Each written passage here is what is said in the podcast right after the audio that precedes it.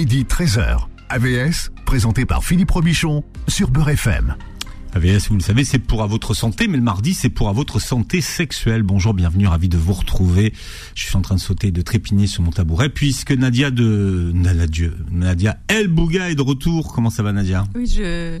Vous allez m'affubler d'une particule, Nadia de El Bouga Par exemple. Par exemple, je pourrais aujourd'hui. Non, Nadia El Bouga, c'est suffisant. c'est tellement connu maintenant. Vu les gens qui vous laissent des messages sur votre téléphone portable, Nadia, bon, ça fait plaisir de vous retrouver. Écoutez, je m'ennuyais un peu quand même, je dois dire. Ça manquait un peu de sujets, vous voyez, euh, politiquement corrects. Oui. Hein, je me suis dit, tiens, Nadia va arriver, on va avoir des sujets un peu qui reposent entre midi, à l'heure du déjeuner. Bah écoutez, euh, plaisir partagé, ravi de vous retrouver, de retrouver euh, les auditeurs et les auditrices, et de voir que les locaux étaient rafraîchis, voilà, aux couleurs méditerranéennes. Donc ça fait plaisir. Vous avez dit que ça ressemblait à à Chefchaouen. Voilà. Voilà, bleu et, et blanc. Hmm. Donc les locaux sont Instagrammables maintenant, comme Shawen. Notre invité, le docteur Bérangère Arnal Morvan. Bonjour et bienvenue. Bonjour. Vous êtes médecin de la femme et euh, phytothérapeute. Vous vous décrivez comme une gynécologue allopathe pratiquant une médecine holistique, intégrative et écologique. Vous nous expliquerez pourquoi tout à l'heure. Vous êtes une lanceuse d'alerte depuis votre installation. Écrivez-vous en libéral en 1986 et depuis 1986, c'est plus de 200 000 consultations. Alors autant dire qu'au niveau de l'expérience, vous savez de quoi vous parlez. Vous avez de l'expertise et du euh, euh, recul. Vous avez toujours communiqué sur les dangers de la prise d'hormones de synthèse par les femmes, que ce soit pour la contraception ou pour traiter des désordres hormonaux. Euh, on verra ce matin ce qu'on appelle les hormones de, de synthèse mais euh, notamment celles qui sont utilisées dans le traitement des, euh, de la ménopause. Et vous publiez Pilule ou pas pilule que Nadia montre à la caméra chez euh, Thierry Soukar, un livre qui présente l'ensemble des méthodes contraceptives. Et j'ai appris que la méthode contraceptive la plus utilisée au monde, c'est le stérilet au cuivre. 150 millions de femmes dans le monde, dites-vous, utilisent le stérilet Oui, puis on peut le mettre en place pour plusieurs années et ça coûte pas cher déjà à l'achat au départ. Donc c'est vraiment c'est pas c'est bénéfique pour la femme de ne pas prendre d'hormones. Et pourtant, quand on parle aux femmes, c'est la pilule qui euh, contraceptive qui bah vient comme ça. Les, tous les journaux de femmes ne parlent que de ça, des bienfaits de la pilule, des bienfaits des hormones de la ménopause. Hmm. Nadia, vous parlez devant votre micro. Si vous, avez, oublié que la radio, ça se faisait dans, dans un exactement, Voilà. Moi aussi, j'étais étonné de voir que c'était le stérilet qui arrivait euh, mm. euh, toujours, enfin, qui était le, moyen de contraception numéro un, alors qu'il y a énormément euh, d'idées reçues qui concernent le stérilet, notamment que, par exemple, le stérilet s'adresse à des femmes qui ont déjà enfanté. Non, non, non, on a toujours eu le droit. Moi, vraiment, ça fait 30 ans que je fais poser des stérilets aux jeunes filles qui n'ont pas eu d'enfants ou aux femmes qui n'ont pas eu d'enfants. Je les fais poser parce que la pose est plus douloureuse puisqu'elles n'ont pas eu de, grossesse. Et on a toujours eu le droit de le faire. Maintenant, on nous encourage, après, en deuxième intention, à poser un stérilet. Mmh. Et voilà, après, on est encouragé sur un plan officiel aussi à poser des stérilets au cuivre. Tout à hmm. fait, oui. On parle stérilet, moi je, je, pense que vous parlez de stérilet au cuivre, pas aux hormones. Oui, oui. Au cuivre, oui. Et puis déjà, c'est son nom qui l'a aussi beaucoup desservi. Hein, euh, Stérile, en stérilité. En Dispositif intra-utérin. Voilà, c'est comme ça qu'il faudrait l'appeler en réalité. C'est vrai, c'est stérilet, ça fait penser à stérile, ça donne pas envie de le faire. C'est ça. Donc les infections sur stérilet sont très rares si on est bien suivi. Mhm. Ça, ça aussi, c'est une idée reçue. On, dit que le stérilet. Ce sont ces infections-là qui pourraient donner des salpingites, des infections des trompes, et boucher les trompes. Mais c'est extrêmement rare maintenant, parce qu'il faut. Moi, je faisais pratiquer avant chaque pause une, une recherche d'infection vaginale, et puis je, voilà. Mm. Donc je savais que j'étais tranquille. Mm.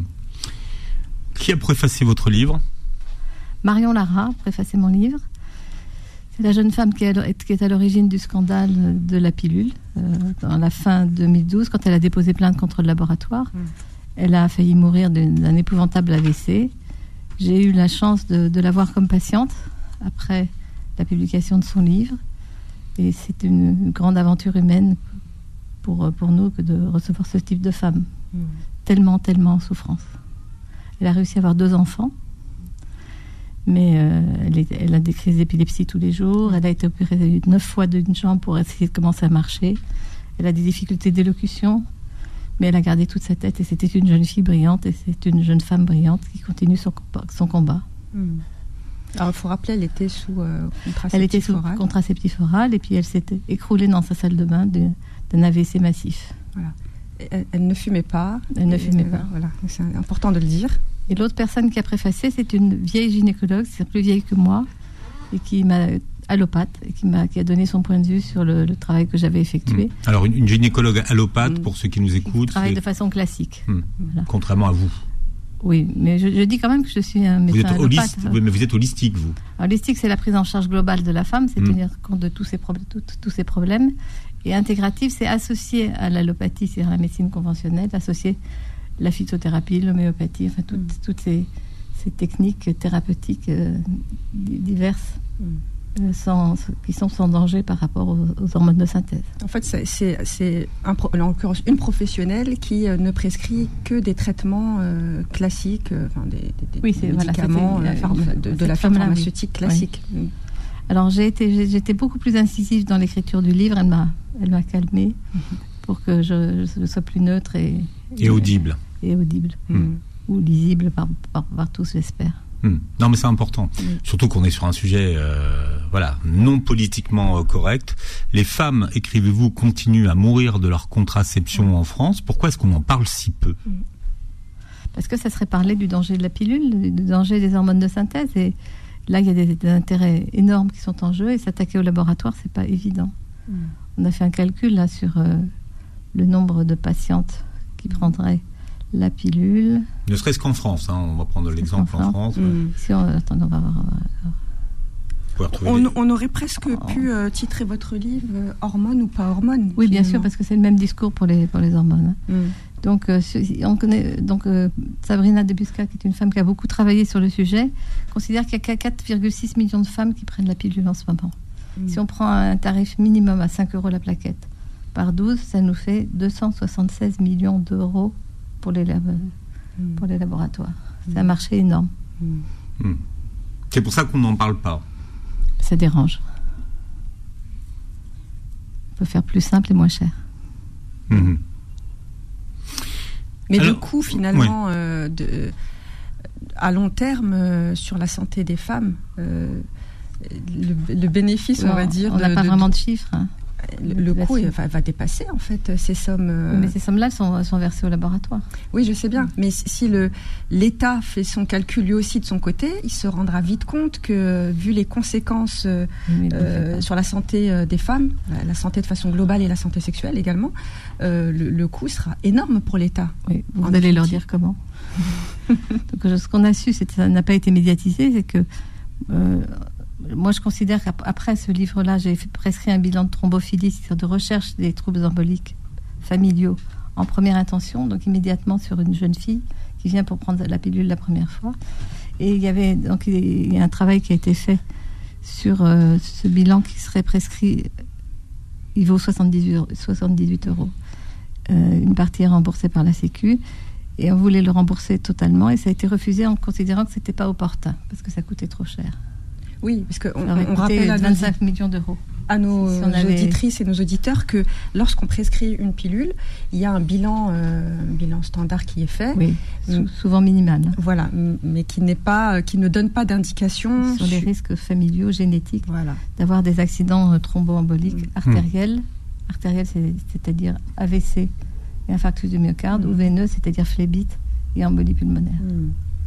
Et donc vous, vous préconisez euh, une, une Un prescription systématique systématique. pour une Même si elle est à première- charge de la, de la patiente, c'est 78 euros, ça peut sauver des vies C'est-à-dire pour une première prescription. oui, pour une première prescription. Donc ça peut se faire chez, chez une jeune fille chez qui on prescrit par Bien exemple sûr. une pilule dans le cadre De façon individuelle, oui. voilà dans le cadre par exemple d'une endométriose puisqu'on sait maintenant pas, que c'est une maladie euh, euh, voilà qu'on qu'on médiatise et donc il y a un éclairage euh, là-dessus et qu'il y a encore beaucoup de, beaucoup praticiens qui prescrivent euh, la pilule dans ce cadre-là, Oui, la tout pilule à fait. œstroprogestative. Tout à fait, elle bloque, le- c'est pour bloquer le- les ovaires. Mais ça règle pas le problème. Oui. Mm. C'est un des moyens qui existe. Oui. Mais Donc, dans ce donc, cas-là, on pourrait prescrire ce bilan. euh, Oui, mais alors déjà, au, au niveau de, la- de- de l'État, ça a été refusé parce que trop cher. J'aime pas trop le mot- l'adjectif opportun. Ce n'est pas opportun. Quand Mm. euh, il y a des femmes, qui, la, la vie de femme qui est en danger, tout est opportun. Hmm. Ah oui. Ceci dit, euh, opportun et trop cher, c'est pas la même chose. Non, non, non. C'était le deuxième, Oui. le deuxième qualification. Alors, il, il n'est euh, pris en charge euh, que pour les patientes chez qui il y a des antécédents avérés, enfin des antécédents familiaux. J'avoue que je ne sais plus trop s'il est totalement pris en charge ou partiellement. Mm. Mais même s'il n'était pas totalement pris en charge, ça, ça vaut la peine de mettre quelques euros pour euh, compléter. Donc moi, je conseille, je conseille ça en première intention. Pour Mm. me dédouaner déjà de, de- de ces cas-là. Il y a quatre. euh, c'est un peu comme euh, comme téléphone. Hein. Il y a quatre générations de pilules 4G. Euh, la première génération n'a jamais été vendue en France, j'ai appris dans, dans votre dans votre livre. Mais en, en fonction de quoi est-ce qu'on on classifie le- les pilules? C'est leur date de mise sur le marché ou c'est quoi oui, qui- je pense que c'est ça, parce qu'ils ont cherché à trouver des progestatifs pour compenser les effets secondaires des oestrogènes. Et il y a eu plusieurs familles, de, plusieurs Mm. familles, enfin, c'est-à-dire générations de, de progestatifs. C'est c'est l'évolution dans le temps Mm. pour essayer de, trou- de trouver des molécules moins, moins délétères. Mais le la problématique aussi actuellement, c'est qu'avec ces molécules qui sont des progestatifs, on a trouvé pour beaucoup de, de molécules dont on se servait très régulièrement des risques augmentés de ménagiome. Mm. Le ménagiome, c'est une tumeur du cerveau, bénigne. Moi, j'ai une patiente qui a perdu déjà un œil avec un ménagiome. Mm. Donc, c'est il faut considérer ça comme quelque chose de grave Oui, parce qu'une une pression qui s'exerce euh, du coup sur, le nerf sur le, sur le nerf optique. Mm. Donc, il y a eu un premier produit, ils ont, ils ont alerté, puis après, il y a eu deux autres produits qui ont été mis en surveillance, et maintenant, il y en a encore deux ou trois. Mm. Donc, peut-être que l'année prochaine, ils y seront tous. Donc des, des effets euh, indésirables qui apparaissent et qui, que, que l'on n'avait pas il y a quelques Non, années sur les, les- générations euh, de a- précédentes. oui, tout à fait. Mm. Là, je parle des progestatifs. Hein. Je parle pas des progestatifs qui peuvent constituer la pilule Mm. ou qui sont donnés en, en contraception macro-progestative, c'est-à-dire à forte dose, sans oestrogène. Et ça, ça, ça- faut expliquer aux gens parce que là, là, là, Qui là- non oui, Alors, oui, les- les progestatifs oui, dont vous Il faut parlez- expliquer Nadia parce que sinon. Oui. Alors, dans une pilule, il y a des oestrogènes et des, un, Voilà. un oestrogène, un progestatif. Ça, c'est une pilule classique qu'on va appeler œstroprogestative, Donc combinés. combinée. Il y a voilà. deux types d'hormones. Deux types d'hormones. Après, on a ce qu'on appelle la micropilule, c'est-à-dire des progestatifs, que des progestatifs, pas d'œstrogènes, à petite dose, en continu. Mhm. Et après, il y a la contraception macro-progestative. C'est-à-dire qu'on prend des hormones qui sont faites pour traiter le fibrome, le syndrome prémenstruel, le la mastose, etc. Et on les met à forte dose. Un jour par mois, ils ont un effet contraceptif. Voilà. Et, Et, et ce sont d'ailleurs, celles-là qui, qui sont, qui, sont, qui augmentent les risques de ménagiome. et d'ailleurs, leur mise, leur autorisation de mise sur le marché. Il n'y a euh, pas d'AMM. Voilà, elles n'ont pas une autorisation euh, Non, pour leur effet contraceptif à à, la base. On les raison. utilise dans ce sens, mais ce n'est pas leur, leur indication euh, officielle. Tout à fait. Mm. Voilà, donc euh, de- des oestrogènes aux progestatifs, Oui. on est, on est confronté à des, des molécules qui sont dangereuses pour la santé des femmes. Mm. Et ça tombe bien puisqu'on parle de contraception ce matin jusqu'à 13h sur Beurre FM. AVS revient dans un instant, midi 13h. AVS, présenté par Philippe Robichon sur Beurre FM.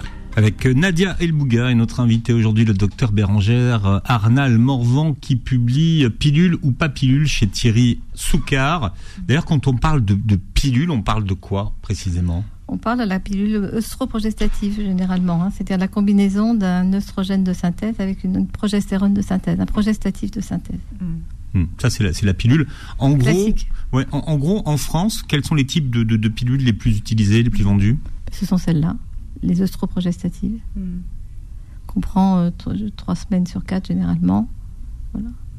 Et euh, donc, avec cette histoire de, de fausses règles, voilà, on a des fausses. Comme on arrête d'en prendre ou Oui. dans le comprimé il n'y a rien du tout, on a des saignements qu'on pense être des règles, mais qui sont des fausses règles qui n'ont aucun intérêt. mm, qui n'ont aucun intérêt, mais que pourtant les femmes, certaines femmes euh, réclament parce que ça les rassure dans, euh, on va dire, l'idée d'avoir un cycle, Oui. même s'il est artificiel. Oui, ça leur fait. Il Ouais. faut accepter. Hein.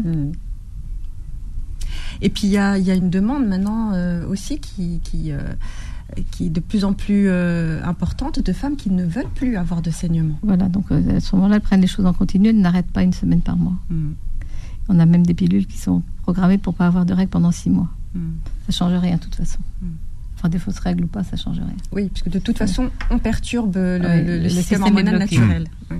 Mais c'est l'endomètre, euh, les fausses règles ou c'est Oui, bien euh, sûr. Oui, d'accord, c'est la même chose. C'est l'imprégnation de la, de la pilule qui fait saigner l'endomètre. Mm.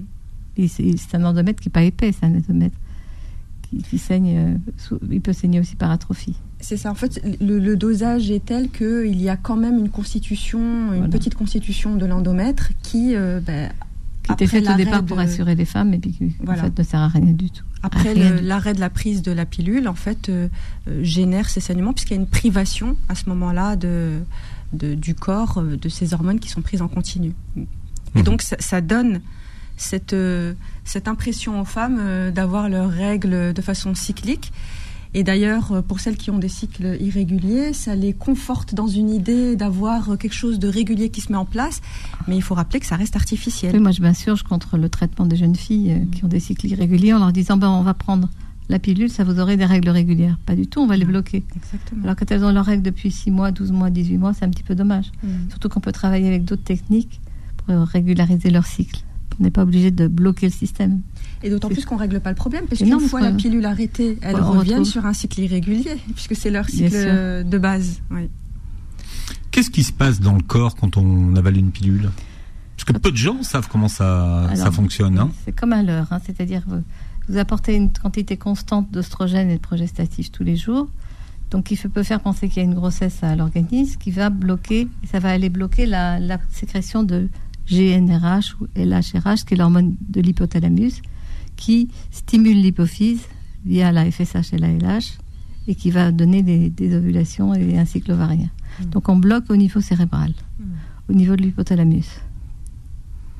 Et c'est ce leurre-là qui fait que... N'y a pas, voilà, il a pas d'ovulation. Le système se met au repos. C'est-à-dire si vous faites un bilan hormonal, vous avez FSH et LH, les hormones hypophysaires qui sont basses, hmm. contrairement à, la ménopause où elles sont hautes. On n'est pas en hmm. situation de ménopause, on est en situation de, mise au repos des ovaires. C'est ça, et vous, et vous faites la similitude avec la grossesse parce que c'est ce qui se passe, c'est le mécanisme qui se passe lorsqu'une femme tombe enceinte. En fait, il y a ce blocage-là qui s'opère. Il y a certains qui disent que c'est une camisole chimique. Hmm. En tout cas, c'est un, un leurre de l'organisme qui va bloquer son hypothalamus. Et ma question à moi, c'était de savoir si on bloque la GNRH, pour son action sur l'hypophyse et les ovaires Est-ce qu'on ne va pas perturber d'autres systèmes qui sont relatifs à l'imprégnation de ces, à la sécrétion de GNRH par les des neurones dans le cerveau? Alors justement, c'est très intéressant parce que moi j'ai découvert. Euh, N'hésitez pas à, expliquer à tout le monde hein, ce que vous dites. Oui, alors j'ai découvert euh, donc euh, via votre votre livre très bien documenté qu'il y a donc Dr Hill qui voilà qui est une neuropsychologue. Elle est américaine? Oui, américaine. Et, euh, et, donc, euh, elle dit, euh, évidemment, elle se base sur ses recherches, hein, que les hormones donc liées à. peuvent perturber le comportement des femmes. Et qu'il y a des femmes qui sont totalement différentes sous pilule et elles redeviennent elles-mêmes quand elles arrêtent la pilule. Exactement. Et, et, pour le coup, ça affecterait le choix de leur partenaire, leur sexualité, leurs émotions et même leur capacité d'apprentissage. Tout à fait.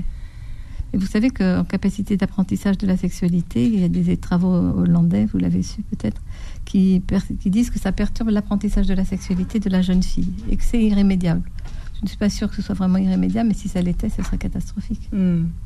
Alors déjà, une chose est certaine, c'est qu'une jeune, euh, une jeune fille euh, qui a débuté sa vie euh, de jeune fille et de jeune femme uniquement sur, sur, sur une, dès le départ avec la prise d'une pilule, euh, au niveau de la détection du fonctionnement de son corps de façon naturelle et de sa libido, on peut se poser la question de savoir quels sont ses repères en fait. Mm. Et très souvent, quand elles arrêtent la pilule, elles disent Oh, mais c'est vachement mieux, j'ai plus de désir, j'ai plus de plaisir.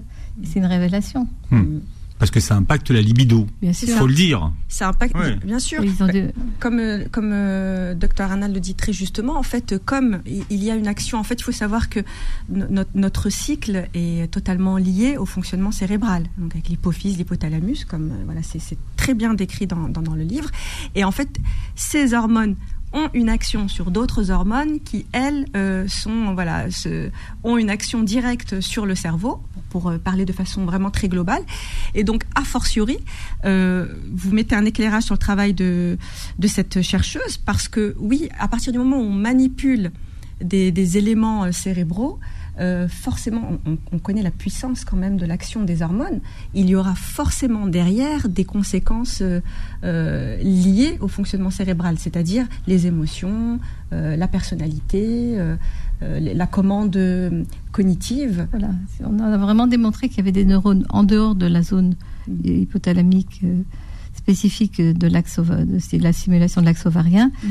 Donc des zones réparties dans le cerveau. Il y a 8000 neurones de GNRH, de cette neurohormone, qui sont responsables, un, de l'olfaction mhm.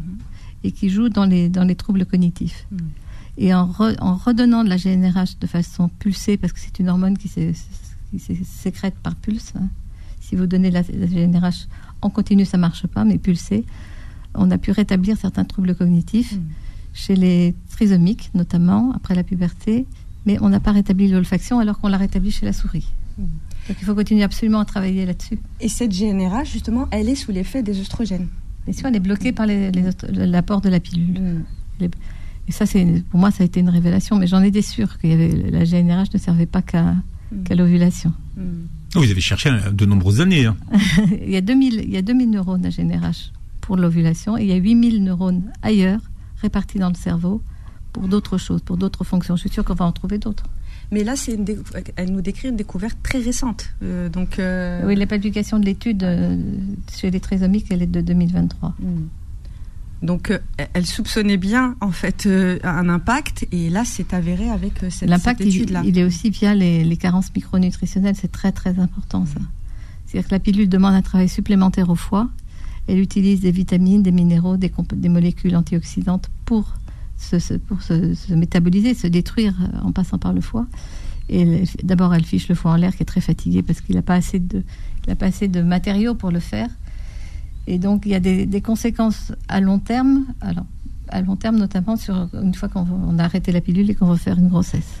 Il y a des conséquences sur la fertilité, sur le déroulement de la grossesse en début de grossesse, avec plus de fausses couches, sur les problématiques de, développement du cerveau du fœtus, sur le déroulement total de la grossesse, sur l'accouchement prématuré, éclampsie, tout ça, ça, ça influe. Oui, par, exemple, vous donnez, alors ça aussi c'est la deuxième chose que moi, en tant que professionnel de santé, j'ai découvert via votre livre, c'est euh, ces, carences euh, micronutritionnelles. Et notamment, euh, bah, par exemple, on va prendre un exemple concret, la vitamine B9, qui est la mhm. ça, ça, tout le monde le sait, il faudrait mieux prendre un autre exemple. Oui, alors non, tout le monde ne le sait pas forcément. Les, médecins donnent toujours de la B9 quand même en prévention, en, vue d'une grossesse. Oui, mais là, là, moi, je parle aux femmes. D'accord, je parle aux femmes euh, parce que il y a des femmes. Ça y est, euh, Bérangère. je vais vous expliquer. Faut pas embêter Nadia. Non, pas du oh, tout. Oh elle est adorable. Je suis ravie qu'elle soit avec moi. Non, non, moi je, je parle vraiment à nos, à nos femmes. On parler aussi du magnésium quand même. Ça c'est très important. Magnésium, vous parlez du zinc. Enfin, vous, vous, citez vraiment tous les. Moi j'ai fait des tableaux de, ah, mais de toute façon votre livre est euh, documenté de façon extraordinaire. Merci euh, beaucoup. Mais sincèrement, hein, c'est un livre qui doit servir aux étudiants en médecine, aux étudiants de sage-femme euh, et aux, aux femmes aux femmes tout simplement parce que là, pour ces carences euh, nutritionnelles, euh, il y a des éléments qui sont quand même fondamentaux. À l'arrêt, si, une femme décide d'arrêter euh, la contraception œstroprogestative, si c'est ce qu'elle prenait, il y a des femmes qui ne savent pas qu'une carence en B9 peut engendrer des malformations neurologiques chez leur futur fœtus. Il y a eu un laboratoire dans les années 2010 hein, qui avait, ou 2000 qui avait commercialisé un, un comprimé qui contenait tous les éléments dont manquait la, femme du fait de la pilule. Hmm. Puis ça n'a pas plu, les gens, les gynécologues, ça ne les a pas intéressés, ils ont dû arrêter. Hmm. C'est dommage parce que c'était intelligent de dire bon, on fait le choix de vous donner une contraception oestroprogestative, mais on vous donne en même temps ce, dont vous allez être carencé si vous, si vous ne prenez rien pour compenser. Hmm. Et donc vous, dans votre pratique, euh, vous proposez aux femmes justement euh, de les euh, supplémenter lorsqu'elles sont, si, elles n'ont d'autre choix que de prendre une pilule œstroprogestative ou si c'est leur choix exclusif. de supplémenter pendant la prise, mais et surtout de faire des bilans après la prise. Oui. Mm. Et d'attendre avant d'être enceinte. Mm. Quelques mois. D'ailleurs, est-ce que vous conseillez d'arrêter la, pilule au lendemain ou il faut faire un sevrage? Mm. Alors moi, je suis partie sur le principe du sevrage, comme le disait Madame de Busca. Hein. J'avoue que j'avais inventé le sevrage dans le début des, années 2000 pour le THS, parce que les gynécos... Alors, THS Pardon, pour le traitement de la ménopause. Mhm. Suite à, l'étude américaine, il y a énormément de femmes qui ont voulu arrêter leur, leur traitement de ménopause. Et les médecins n'étaient pas du tout prêts. Ils ne savaient pas comment, comment, faire pour remplacer. Moi, je, moi, je prescrivais des plantes depuis longtemps. Mhm. Eux, ils ne savaient pas. Ça les faisait bien rigoler. Donc, les femmes arrêtent leur THM, et puis, brutalement. Et puis après, ce que voulaient les, les gynécos, ils l'ont écrit certains, c'est qu'elles viennent les supplier de reprendre parce qu'elles étaient trop mal. Donc là, j'avais, j'ai mis au point un, protocole avec euh, des molécules spécifiques de, de sevrage sur six mois. Hmm. Parfois, il fallait six mois pour sevrer. Hmm. C'est-à-dire que vous prenez la pilule un jour sur deux, enfin vous Voilà. espacez les prises, c'est ça La pilule ou le traitement hormonal de ménopause. Mais là, dans, le- dans le cas de la pilule, par exemple, Un jour vous- sur deux, puis un jour sur trois, puis un jour sur quatre. Voilà. Voilà. Vous, Pour éviter des, des phénomènes de rebond de- d'hypertestostéronémie qui se qui pourraient provoquer en- quoi chez les, du coup? Chez les femmes Il y a des femmes qui, en- après avoir arrêté la pilule, se Mhm. retrouvent avec des poussées de- d'hormones mâles, de, de la testostérone, et se retrouvent avec de l'acné qu'elles n'avaient pas forcément eu av- avant. Hmm. Le docteur Bérangère euh, Arnal Morvan est notre invité jusqu'à 13h Nadia. Montrez s'il vous plaît son livre. Bien sûr. Voilà, pilule ou pas pilule chez Thierry Soucard. AVS revient dans un instant, midi 13h. AVS, présenté par Philippe Robichon sur Beurre FM. Et Nadia Elbouga, qui est avec nous aujourd'hui. Notre invité, c'est le docteur Bérangère Arnal Morvan, qui est euh, gynécologue et qui euh, publie ce livre, Pilule ou pas pilule, chez Thierry Soucard. Voilà, c'est à, à la fois un livre, mais c'est aussi, euh, Ouais. c'est beaucoup plus que ça. C'est un livre de référence avec euh, beaucoup de beaucoup d'indications, beaucoup de références et beaucoup de documentation. Les dernières études, bien sûr. C'est vrai qu'on n'a pas des chiffres sur tout. Par exemple, euh, on ne sait pas le, le nombre de personnes euh, qui meurent tous les ans suite d'un cancer du sein ou d'un cancer de, de, de l'utérus. Euh, On, a- le sait pour les AVC quand même. Mhm. Officiellement, c'est 20 décès par an. Et officieusement, euh, l'AVEP, qui est l'asso- l'association des victimes d'embolie pulmonaire, qui, a son site, qui voit défiler toutes les jeunes filles qui sont mortes après avoir pris la pilule. On voit leur visage, c'est poignant. Elles, disent, euh, ces femmes de l'AVEP, il y a 7 accidents par jour et il y a 13 à 24 décès par mois. Les chiffres officiels de, de- du ministère de la Santé, c'est 20 décès par an et 2300 AVC par an. C'est déjà beaucoup. Donc deux femmes, là. C'est tout- c'est- bon, une femme qui meurt de, de sa contraception, même une, c'est déjà trop. Hmm, ce que vous appelez la violence contraceptive. Mm. Comment est-ce qu'on évalue la- l'efficacité d'une contraception? Si la femme se sent bien, Hmm. C'est un bien-être physique, un bien-être psychologique, un bien-être sexuel, un bien-être émotionnel. Sur, voilà, on a vu qu'elle pouvait être. C'est pas atteinte. sur une échelle en fait. Et ensuite, il y a un indice qui est, euh, qui est aussi proposé euh, au niveau des moyens de contraception, le fameux indice de, de Pearl. Ça, c'est l'indice de, de- d'échec, des Oui. échecs. C'est pas l'indice, c'est, c'est pas un indice de satisfaction. Ah oui, c'est d'efficacité, pardon. Ouais. Ah oui, d'efficacité, c'est Ouais. l'indice de Pearl. Mais le stérilet est très très proche de la de l'utilisation parfaite de la pilule. Donc c'est-. Hmm. Mais même, même, même si, euh, quand même, sur la pilule, on parle pas souvent des accidents, mais il y a quand même des accidents. Il y a des grossesses sous pilule, mais Oui, vous non, expliquez parce aussi. qu'elles- elles oublient hein, souvent. Oui, que et il y a aussi des interactions euh, Oui, il y a des médicamenteuses. interactions Ouais. médicamenteuses qui sont listées. Que les femmes connaissent pas beaucoup, enfin, que Non. pas forcément. hein. Non, non. Et donc, J'essaie d'aller voir par- partout où il pouvait, où pouvait y avoir des problèmes. Hmm. Mhm. Alors maintenant, euh, une fois qu'on a dit ça, c'est quelles sont les alternatives, on va dire, puisqu'on parlait d'efficacité il y a un instant, on va dire aussi efficaces. Alors le stérilet au cuivre, posé dans de bonnes conditions et puis surveillé dans de bonnes conditions. Pour moi, on laisse pas un stérilet pendant 10 ans. C'est c'est pas possible de laisser un corps étranger aussi longtemps. Qu'est-ce que vous en Même pensez? s'il y a des, des stérilés euh, voilà, qui proposent euh, Oui, une durée de 10 ans. euh, moi je garderai pas quelque chose d'issant dans mon, dans mon utérus. mhm. Quelle est la bonne durée, selon vous? Chez les jeunes filles, je disais 2 à 3 ans. Vous voyez, c'était très très sévère. Deux à trois ans pour un stérilet qui pourrait euh, rester 5 ans. Oui, voilà. enfin, en tout cas, qui, qui a euh, été Surtout- homologué pour 5 Et ans. puis il faut aussi que les femmes se fassent suivre. Si vous leur donnez une contraception sur 10 ans, vous n'allez plus les voir tous- tous les ans pour les frottis. Parce que moi, je suis contre, contre totalement la pratique du frottis tous les 3 ans. Contre, totalement contre. Il peut se passer quelque chose en 6 mois. Qui, donc voir les, les femmes une fois par an, c'est bien. Et aussi pour dépister le cancer du sein. Mhm. Je dis, je dis, il y a un manque de gynéco en France. Il faut quand même le dire, Bérangère. Oui, bien sûr. Ça manque de gynéco, maintenant, les sages-femmes, elles peuvent faire des... Voilà, les, les frottis sont. Les sages-femmes peuvent faire des les frottis, les par les médecins seins, on généralistes. peut les apprendre. Mhm. voilà, leur apprendre. et- Non, et il y a, avec les, les certificats qui sont délivrés actuellement, euh, on peut, on peut être trouver des, des, je vais dire des femmes, parce que moi j'aime bien que les femmes s'occupent des femmes, mais enfin, on va dire des médecins qui, qui pratiquent le suivi gynéco. Moi j'étais hyper rigoureuse, un, un peu pénible parfois. Ça, ça m'étonne de vous, ça, tiens. Ça me fait trop mal quand une femme n'est pas bien. Mhm. Ça me touche personnellement. Donc, le, le stérilet. Alors, il y, a- il y a des modes quand même. Même en contraception, il y a des modes. Oui. Hein Mais oui, mais la mode, on l'a fait en fonction de, l'argent qu'il y a derrière. hein. Hmm. Faut pas croire que les modes viennent toutes seules. Mais il y a des méthodes qui, depuis quelques années, ont quand même des, le vent en poupe. Faut parler de la méthode symptothermique. Alors, par exemple, il semblerait que ce soit la meilleure au niveau efficacité. C'est une, méthode qui en plus associe l'homme, enfin, mhm. à la contraception. C'est le couple qui va observer le moment où l'ovulation va se faire et où on aura soit une abstinence, soit une protection par un préservatif masculin. Mhm. Et là, on a, des, on a, des, très bons résultats quand elle est bien pratiquée, hein, presque autant que le stérilet. Alors après, c'est une méthode euh, qui, bon, qui s'apprend, hein. qui, voilà, qui demande un certain apprentissage et une connaissance de son corps, puisqu'il faut pouvoir détecter sa glaire cervicale, la modification du col, etc.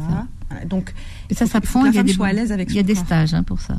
C'est vachement sérieux. Hein. C'est ce qui me paraît être le plus sérieux, le, plus, le plus. On avait fait une émission. on avait fait une émission en ah Suisse à une époque, euh, Nadia. Vous vous souvenez Avec une Anissime Oui, c'est ah ça. Oui, oui, ah mais nous de toute façon là sur ces sujets. Euh, Je vous adore. Hein. Vous me recevez la semaine prochaine Non, on vous a vu pour un moment là, mais. non, mais c'est. Euh, c'est la ménopause, traitement de la ménopause. Cette méthode, la symptothermie, vient en fait corroborer ce que je dis depuis des années, c'est-à-dire la nécessité euh, de bénéficier d'éducation sexuelle, de, relationnelle, affective et sexuelle, parce que justement, euh, y entre, euh, enfin, on y intègre bah, justement l'approche corporelle, comment se découvrir soi-même, comment apprécier son corps, en des termes positifs. Donc, c'est fondamentale. Et, pour pouvoir justement promouvoir ce type de, de, méthode, si les femmes le souhaitent, eh bien, il faut pouvoir leur proposer aussi un apprentissage euh, corporel. Y a des, stages qui se font, mais en couple aussi. Hein.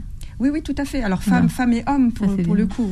Parce que l'homme a besoin aussi de comprendre pour adhérer à cette, à cette méthode naturelle. Il a besoin de comprendre comment fonctionne sa compagne. Il faudrait qu'il s'implique plus, hein, quand même. Mm. Comme on a dit, euh, un homme est fécond 365 jours par an. Et la femme, elle est féconde 5 jours par mois. Donc, euh, c'est ça. Et, il y a quand même jusque 40 ans en moyenne. Dans la balance. Alors, attendez, moi, alors ça, c'est une, une, vraie question. Hmm. La femme est féconde 5 jours par mois ou elle est féconde pendant toute la durée du cycle? Ah Non, non, non. Elle est féconde 5 jours par mois. Hmm. C'est l'homme qui est fécond toute la durée du cycle de la femme. C'est-à-dire qu'il n'y a pas de risque de tomber enceinte en dehors de ces 5 jours? Ça arrive, bien sûr, mais il faut si, on veut, si on veut être à 100%, il faut tout surveiller. Parce qu'il suffit que vous ayez un choc psychologique pour décaler votre ovulation ou que vous soyez très fatigué, que vous ayez mal dormi. C'est ça. Et euh, c'est très important ce que vous dites, Philippe, parce qu'effectivement, il y a cette idée euh, qu'on peut être fécond durant, enfin, à n'importe quel moment du cycle.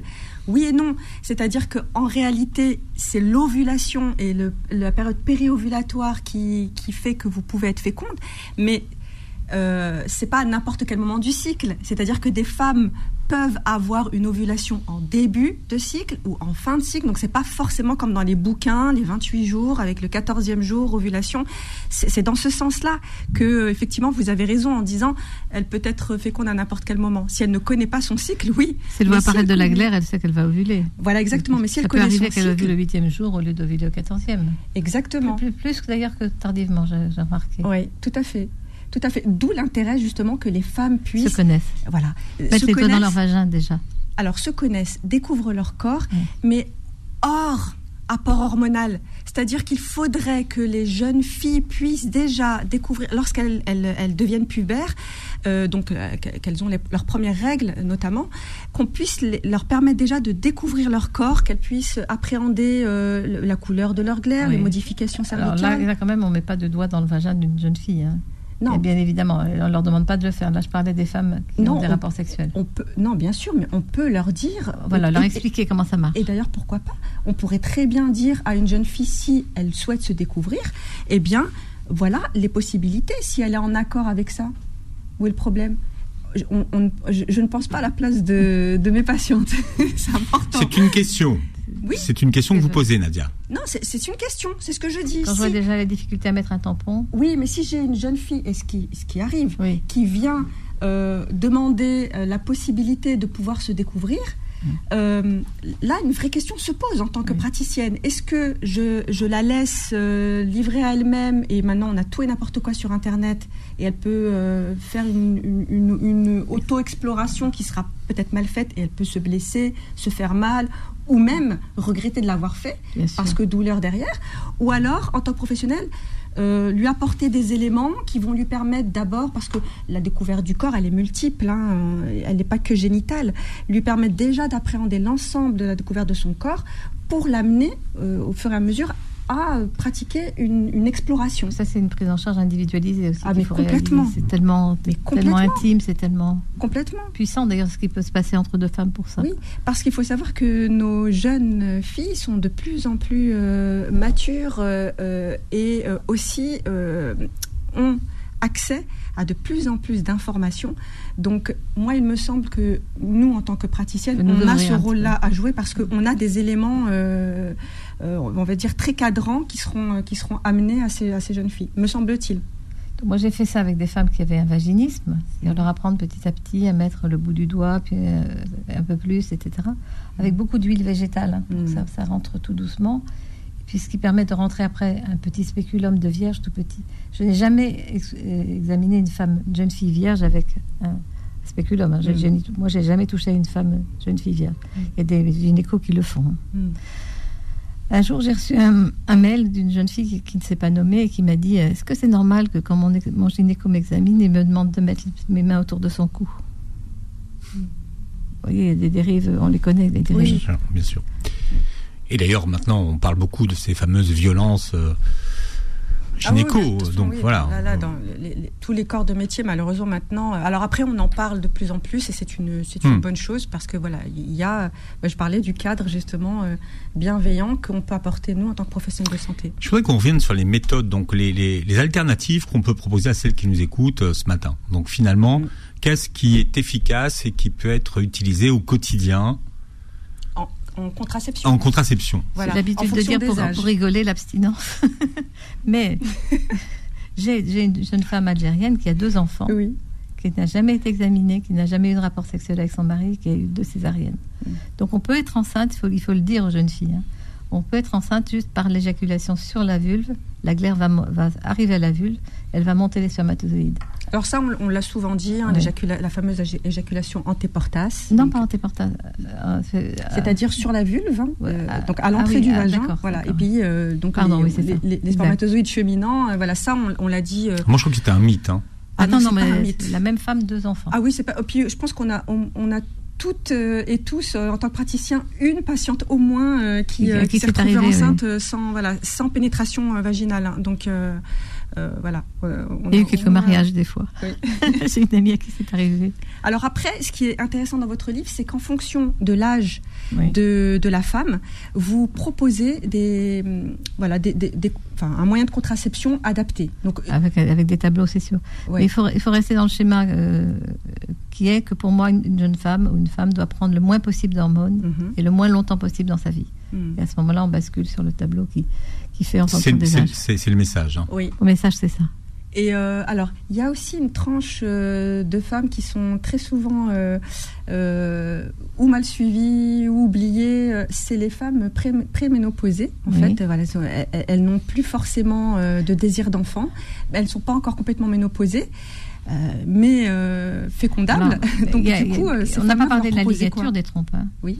Et si on parle ligature des trompes, on parle aussi vasectomie, c'est une ligature des déférents chez l'homme. Hmm. C'est-à-dire le canal qui va du testicule à, à l'urètre peut être euh, re- relié, Oui. recoupé et puis, Mhm. et puis cousu, je veux dire. Enfin, obturé, voilà, c'est ça. Oui. Et dans le sperme, il n'y aura plus de spermatozoïdes. C'est réversible ou pas? C'est peu, peu réversible. Mais il y a de la microchirurgie possible, mais, mais les hommes, quand vous leur dites, alors ils blémissent, ils disent ah non, non, pas moi, pas moi. Mais c'est toujours la femme qui va, qui va passer sur le billard. Alors que ça n'impacte pas leur sexualité. Pas parce du que tout. Il y a ne toujours touche pas l'érection et ça ne touche pas l'éjaculation. Hmm. Bien. Alors, la suite est dans votre livre. Docteur Bérangère Arnal Morvan, pilule ou pas pilule chez euh, Thierry Soucard. Merci d'avoir été avec nous. Merci Bordelaise. à vous pour votre gentillesse. Oh, avec plaisir, c'était un plaisir de vous avoir. Bordelaise et pionnière. et Voilà. pionnière. Et vous reviendrez. Parisienne, hein, de, j'ai fait mes études à Saint-Antoine, hein, donc je suis une parisienne exilée. Et maintenant, je C'est- suis plus à Bordeaux, je suis, j'ai déménagé dans la campagne. C'est vrai Je dirais Oui. pas où. D'où d'où le tracteur. Ah bah non, c'est- c'est- c'est- c'est- c'est- si vous dites, mais je dirais pas où, maintenant on va dire, mais alors où Mais non, parce que je ne consulte plus. Mm. Je ne fais que, que- qu'écrire. Bon, en tout cas, vous, Avec un prochain livre qui va sortir euh, dans quelques mois. bon, vous, ne vous- formez, vous ne formez pas? Je vais former, je me repose Ah un oui, petit c'est fondamental. Oui, il faut. Il faut que ce livre soit reconnu et diffusé. c'est fait pour ça. sera. Vous commenterez euh, l'émission sur la vidéo YouTube, vous réécouterez l'émission en podcast sur beurrefm.net et sur toutes les plateformes qui reprennent l'émission. Merci d'avoir été avec nous, Nadia. À très bientôt. Très belle journée santé sur Beurre FM. Merci. Retrouvez AVS tous les jours de midi à 13h et en podcast sur beurrefm.net et l'appli Beurrefm.